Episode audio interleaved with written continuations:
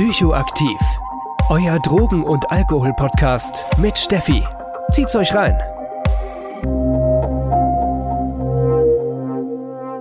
Hallo Leute, was geht? Richtig cool, dass ihr wieder eingeschaltet habt zur zweiten Fragefolge vom Psychoaktiv-Podcast.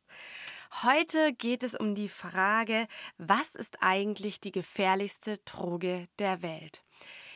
Ich weiß ja nicht, wie euer YouTube-Feed ausschaut. Meins ist vollgeballert mit irgendwelchen Drogen- und Alkoholreportagen. Liegt wahrscheinlich dran, dass äh, mein Algorithmus mich richtig durchschaut hat. Und wirklich jedes Mal, wenn ich auf YouTube gehe, gibt es irgendwie eine neue Reportage beziehungsweise eine neue Reportage, die mir vorgeschlagen wird, so jetzt die Killer-Droge oder die gefährlichste Droge der Welt, bliblablub. Und ich bin so ein kleines Clickbait-Opfer und ich gehe da jedes Mal drauf.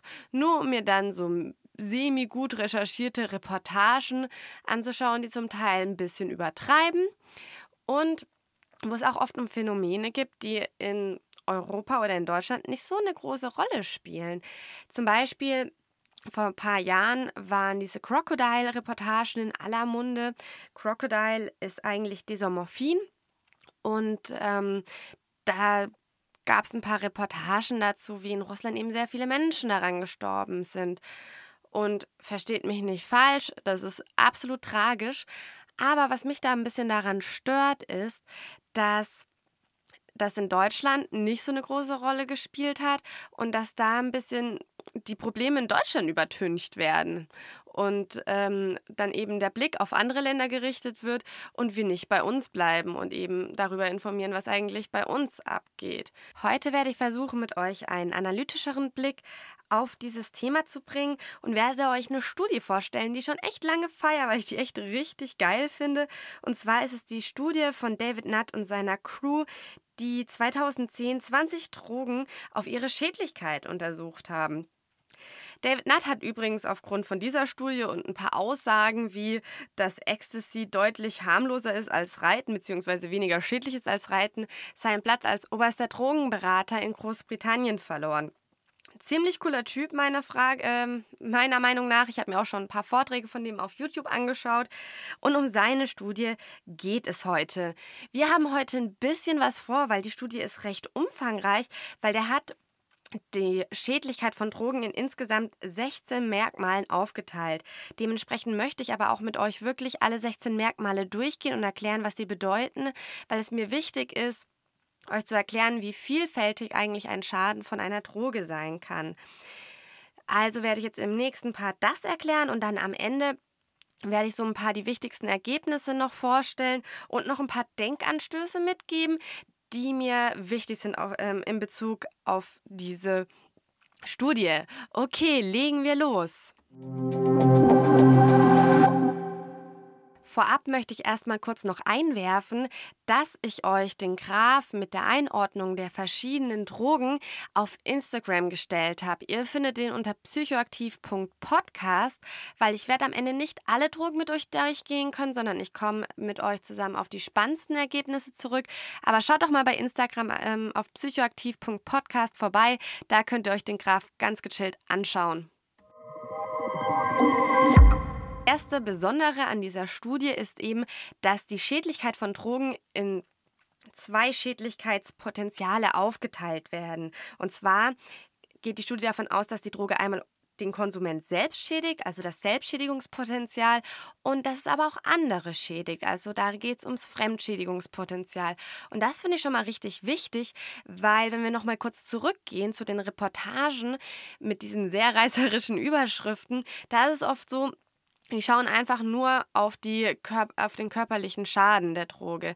Also wie schnell stirbt eine Person, beziehungsweise wie schnell verwahrlost eine Person. Aber das ist halt nur ein Aspekt von Schädlichkeit. Und dass es da halt noch viel mehr gibt, das zeigt halt eben diese Studie. Die Schädlichkeit für den Konsumierenden wurde dann nochmal weiter unterteilt, und zwar einmal in die körperlichen, psychologischen und sozialen Schäden und bei der Schädlichkeit für andere wird nur zwischen ähm, sozialen Schäden und körperlichen und psychologischen Schäden unterschieden. Also körperlich-psychologisch wird da zusammengenommen. Also Das ist im Prinzip das Rahmengerüst und dieses Rahmengerüst wird dann nochmal in 16 verschiedene Merkmale unterteilt. Und durch diese 16 Merkmale möchte ich mal mit euch jetzt gehen. Starten wir mit dem Selbstschädigungspotenzial. Ich habe euch ja schon gesagt, da gibt es einmal körperliche Schäden, psychologische Schäden und soziale Schäden. Und zu den körperlichen Schäden gehören unter anderem Todesfälle, die durch die Droge verursacht werden, also wirklich der Tod direkt durch die Droge, zum Beispiel durch eine tödliche Überdosis. Dann haben wir die drogenbedingte Sterblichkeit, also nicht direkt von der Droge. Das kann zum Beispiel sein der Tod durch einen Autounfall, wenn man eben konsumiert hat, also unter Drogeneinfluss in Trunkenheit. Das nächste Merkmal ist ähm, von Drogen verursachten körperlichen Schäden, also Leberzirrhose zum Beispiel, da geht es wieder direkt von der Droge verursacht, oder eben drogenbedingte körperliche Schäden. Das kann zum Beispiel ein Organschaden sein, der sich durch eine Mangelernährung ähm, resultiert hat, weil eben der Konsumierende durch den ganzen Konsum seine Ernährung hat schleifen lassen. Also nicht direkt von der Droge, vom, sondern vom Drogenlebensstil. Das wären die körperlichen Schäden. Ich wiederhole nochmal. Es sind einmal die Todesfälle direkt durch die Droge, dann drogenbedingte Sterblichkeit, dann von Drogen verursachte körperliche Schäden und dann noch drogenbedingte körperliche Schäden.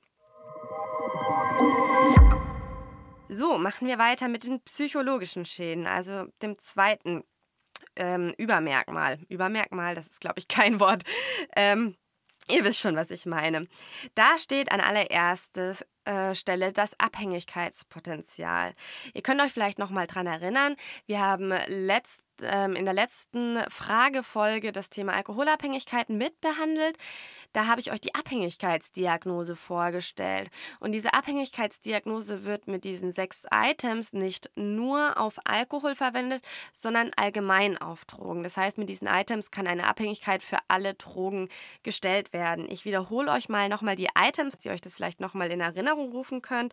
Und zwar eine Person ist abhängig, wenn sie den starken Wunsch oder den Zwang verspürt zu konsumieren, ähm, eine verminderte Kontrollfähigkeit bezüglich des Beginns, der Beendigung und der Menge des Konsums hat, Entzugserscheinungen bekommt beim Absetzen der Droge oder des Alkohols, Toleranzentwicklung gegenüber der Wirkung, Konsum trotz schon schädlicher Folgen und fortschreitende Vernachlässigung anderer Aktivitäten.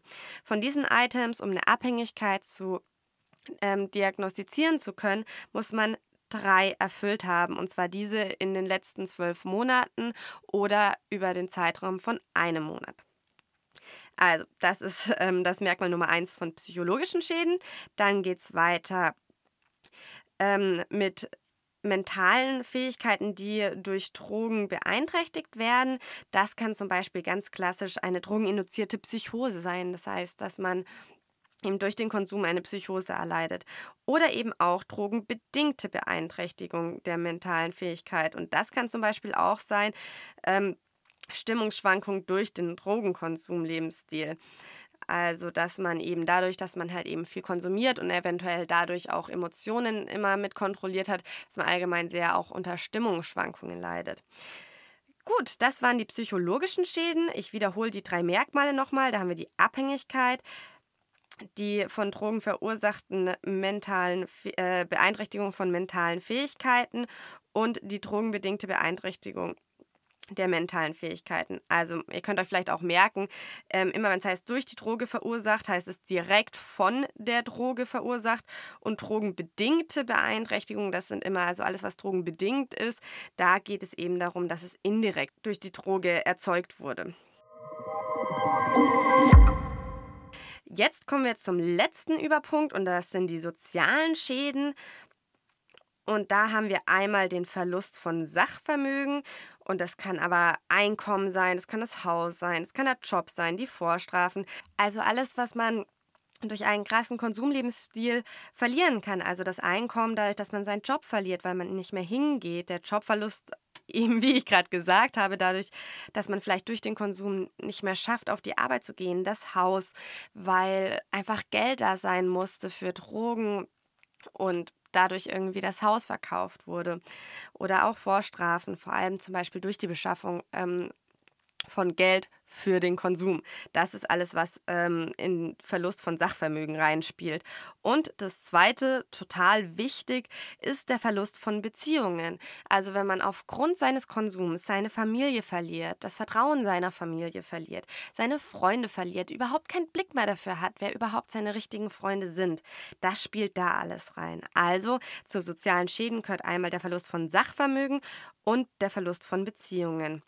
So, das wären die drei äh, Hauptaspekte körperliche Schäden, psychologische Schäden und soziale Schäden in den verschiedenen Merkmalen ganz genau erklärt vom Selbstschädigungspotenzial. Und jetzt kommen wir eben weiter zum Fremdschädigungspotenzial, denn jeder Konsumierende oder dafür muss man nicht konsumieren, jeder Mensch lebt innerhalb eines Systems, innerhalb einer Gesellschaft und alles, was man tut, das bewegt ja irgendwo das System und unsere Umwelt mit. Und genau das wird in dieser Studie eben auch mit beachtet. Und deswegen finde ich die auch so klasse. Hier haben wir ja nur zwei Überschriften, und zwar einmal die körperlichen und psychologischen Schäden zusammengefasst. Und dann geht es weiter mit sozialen Schäden. Körperliche und psychologische Schäden haben auch nur ein Merkmal. Das ist allerdings super breit gefächert. Und zwar die Verletzung und Beeinträchtigung anderer. Und zwar durch, jetzt kommt's, alkoholbedingte Gewalt. Das heißt, dass man vielleicht, ähm, wenn man äh, besoffen ist, seinen Kopf verliert und auf andere eintrischt oder sonst eher aggressiv wird. Häusliche Gewalt ist da auf jeden Fall mit inbegriffen. Autounfälle, ein riesengroßes Thema, vor allem unter Alkoholeinfluss in Deutschland. Oder auch die Schädigung von Ungeborenen gehört da unter anderem mit rein. Also wenn eine Schwangere während der Schwangerschaft Alkohol trinkt oder Drogen konsumiert und den Schaden dieses Kindes. Also das spielt alles bei körperlichen und psychologischen Schäden rein. Und soziale Schäden, da haben wir ein paar mehr Merkmale. Da haben wir einmal Verbrechen, dann haben wir lokale Umweltschäden, zum Beispiel durch das Wegschmeißen von Nadeln, von, ähm, wenn Menschen sich eben die Drogen injizieren und die und die Spritze einfach auf den Boden werfen. Oder auch toxische Dämpfe bei der Produktion. Dann haben wir die familiären Schäden, die haben wir auch schon als Merkmal gehabt bei Eigenschädigung, aber bei Fremdschädigung ist die natürlich auch da. Das heißt, Kinder werden vernachlässigt oder man treibt seine Familie in den finanziellen Ruin. Das wären so Punkte, die da reinspielen würden. Und dann haben wir auch die internationalen Schäden. Denn viele Drogen kommen nicht um, aus Deutschland und auch nicht aus Europa, sondern kommen eher aus anderen Ländern wie Kolumbien oder Afghanistan. Und dafür werden halt Wälder abgeholt, äh, abgeholt, sorry, abgeholzt. Oder ähm, es gibt halt internationale Kram ähm, Kriminalität schon hinter dem ganzen Kokainhandel. Da steht ein riesen Kartell, ein riesen organisiertes Verbrechen dahinter. Das ist natürlich richtig krass. Und auch eine Destabilisierung von Ländern, wenn man mal ein bisschen nach Lateinamerika, deren Geschichte durchforscht, zum Beispiel auch Kolumbien. Ähm, wie krass das Land unter den Drogenhandel und auch den Konsum, also wir sind die Europäer oder auch ähm, Leute aus den USA oder Australien, also die Abnehmer, die Hauptabnehmer der Drogen, das hat ja auch Konsequenzen und das findet halt oft in den ähm, Herkunftsländern statt und das muss man sich halt auch mal bewusst machen. Der nächste Punkt sind die ökonomischen Kosten, die eben verursacht werden. Das kann auch, ist auch recht vielseitig der Punkt. Also es kann sowohl die Krankenversorgung sein, es kann aber auch die Kosten für die Polizei sein, die Kosten fürs Gefängnis und der Versicherung. Also all diese Institutionen, die dafür verwendet werden, beziehungsweise all die Geldgeber, die dazu verwendet werden, um eine Versorgung beziehungsweise auch die Kriminalisierung durchzuführen. Und als letzten Punkt haben wir die Schäden für die Gemeinschaft. Und das finde ich auch einen sehr spannenden Punkt. Und zwar geht es darum, dass eben durch Drogen per se der gemeinschaftliche Zusammenhalt gefährdet wird. Denn Menschen, die konsumieren, die werden halt von der Gesellschaft oft abgelehnt, stigmatisiert. Und das steht natürlich einer Gemeinschaft entgegen. Das sorgt für eine Gruppe, die aus der Gesellschaft ausgegrenzt sind. So, das waren die letzten Punkte von den sozialen Schäden vom Fremdschädigungspotenzial. Ich wiederhole auch die nochmal. Wir haben bei den sozialen Schäden einmal Verbrechen, lokale Umweltschäden, familiäre Schäden, internationale Schäden, ökonomische Kosten und Schäden für die Gemeinschaft. Werbung das Leben kann manchmal ganz schön unvorhersehbar sein. Und ein Unfall oder auch ein Ausbruch von einer schweren Erkrankung kann uns erstmal vor riesen Herausforderungen stellen. Am liebsten wollen wir uns in so einer Zeit uns einfach nur um unsere Genesung kümmern. Allerdings kann es sehr schnell dazu kommen, dass wir in solchen Fällen auch vor finanziellen Problemen stehen. Denn allzu lange Ausfälle in unserem Beruf sind in den staatlichen Leistungen einfach nicht vorgesehen. Und hier kommt dann die Berufsunfähigkeitsversicherung ins Spiel, die genau diese Lücke schließt. Das Problem bei der Berufsunfähigkeitsversicherung Versicherung ist nicht nur der lange Name, sondern auch den passenden Anbieter zu finden. Hierfür gibt es aber eine super Lösung und zwar Clark. Clark ist ein Online-Versicherungsmakler, der euch verschiedene Versicherungen vorschlägt und euch beim Vergleich hilft. Dadurch bekommt ihr in der App einen super Überblick über die Angebote und könnt die für euch passende Versicherung finden. Wenn ihr eure Versicherung bei Clark hochladet und den Code Psychoaktiv34 eingebt, warten außerdem Shoppinggutscheine Gutscheine im Wert von 15 Euro auf euch. Die gibt es von zahlreichen Marken wie Globetrotter, Nintendo, Decathlon, Mediamarkt und vielen mehr. Denkt aber bitte daran, dass wenn ihr eine Versicherung bei Clark hochladet, Clark das Maklermandat für diese Versicherung übernimmt und solltet ihr einen Makler haben, diesen ersetzt. Wenn dieses Angebot für euch spannend klingt und ihr euch denkt, ach, um meine Versicherungen wollte ich mich eh schon endlich mal kümmern, findet ihr den Link und meinen Code wie immer in den Show Notes. Also, ich hoffe, ihr habt jetzt dadurch, dass ich die Merkmale mit euch ausführlich durchgegangen bin, mal eine Idee dafür bekommen, wie weitreichend ein Konsum ist und wie weitreichend auch ein Schaden bewertet werden muss. Das ist nicht nur der Eigenschaden, nicht nur der körperliche Eigenschaden. Und dementsprechend ist es auch sehr spannend, was da für Ergebnisse rausgekommen sind. Und die werde ich jetzt halt auch nochmal mit euch durchgehen. Bei der Studie konnte ein maximaler Score von 100 erreicht werden. Das bedeutet, gibt es so nicht, aber die krass schädlichste Droge überhaupt würde mit 100 bewertet werden wenn eben eine Droge so einen krassen Schaden erzeugen kann. Auch ist es wichtig zu wissen, dass nicht jedes Item oder jedes Merkmal von den 16, die ich euch aufgezählt habe, gleich bewertet wurde, sondern das Expertenteam das eben diese verschiedenen Merkmale und die verschiedenen Drogen bewertet hat, hat eben diese Merkmale unterschiedlich nach ihrer Wichtigkeit oder nach ihrer Tragweite gewichtet. So, kommen wir nämlich auch jetzt gleich zur Top 3 der schädlichsten Drogen nach dieser Studie. Und zwar hat mit 72 Punkte, na, wer rät's, Alkohol, ja, kann man da gewonnen sagen? Ich glaube, das ist vielleicht ein bisschen unangebracht. Aber Alkohol wurde als schädlichste Droge mit 72 Punkten eingestuft. Dann geht es weiter mit Heroin mit 55 Punkte und sehr dicht gefolgt von Crack. Also Alkohol, Heroin und Crack. Richtig nah beieinander. Ähm, allerdings von Alkohol nach Heroin ist es doch nochmal ein ganz schöner Sprung. Und dann macht die Studie nochmal einen größeren Sprung und dann geht es mit 33 Punkten mit Methamphetamin weiter. Wer hätte denn das gedacht? Also hättet ihr das geschätzt? Schreibt es gerne mal in die Kommentare. Dann wollte ich noch auf ein paar Einzelkategorien eingehen. Und zwar ist Alkohol die teuerste Droge für unsere Gesellschaft. Wir hatten das ja eben als Aspekt vom von den sozialen Schäden beim Fremdschädigungspotenzial und da ist bei ökonomischen Kosten Alkohol einfach die teuerste. Dann wurde Heroin als die tödlichste Droge eingestuft und Meth und Tabak die Droge mit dem höchsten Abhängigkeitspotenzial und die höchsten mentalen Schäden wurden LSD und Crack zugeordnet.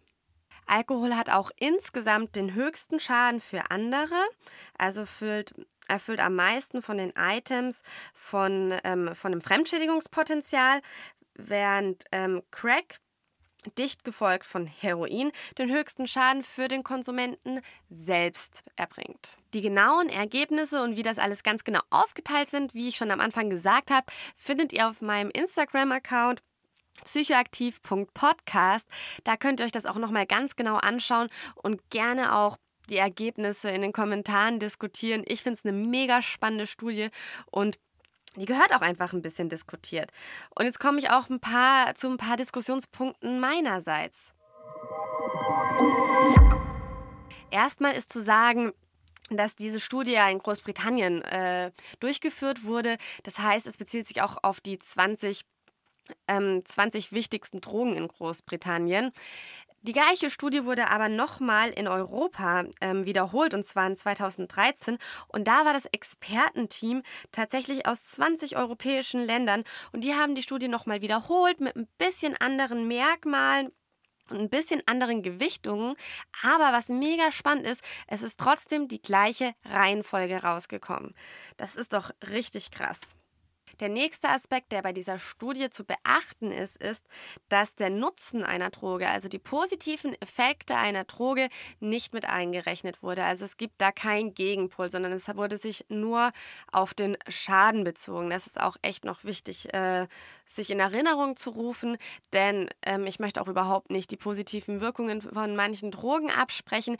Die werden aber in dieser Studie nicht beachtet. Ja, und kommen wir jetzt nochmal zum guten Alkohol, der ja richtig krass abgeschnitten hat in der Studie mit 72 Punkten.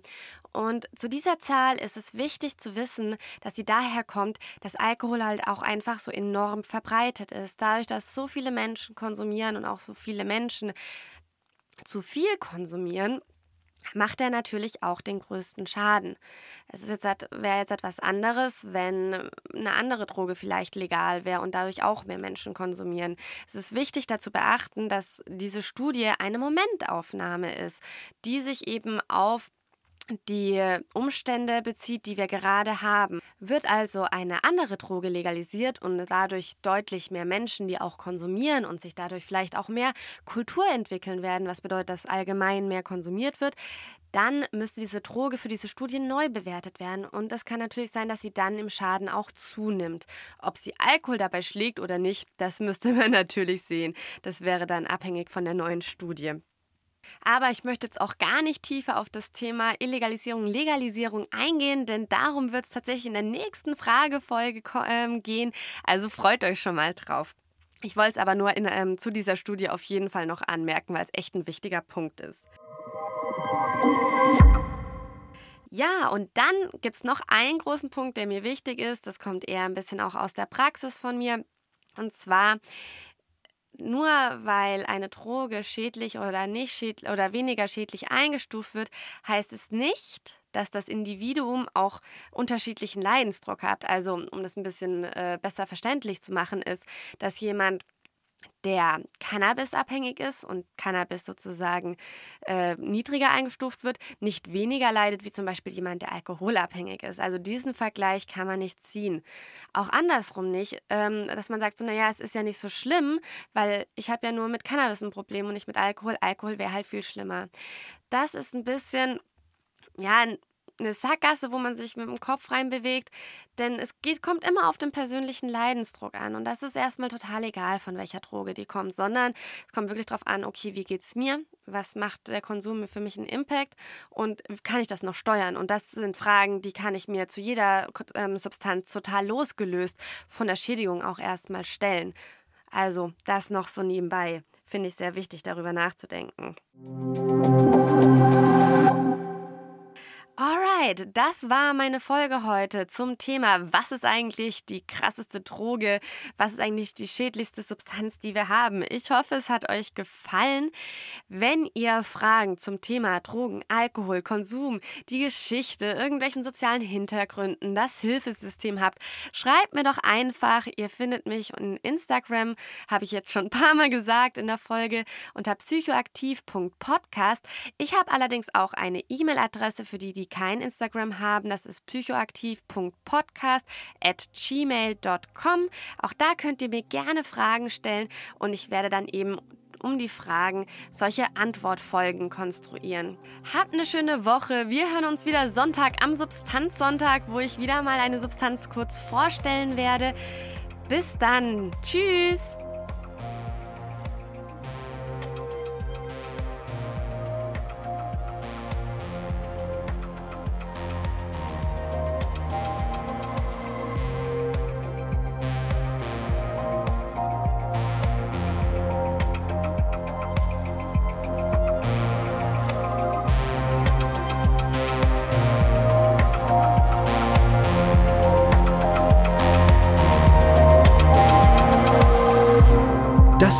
Psychoaktiv, euer Drogen- und Alkohol-Podcast mit Steffi.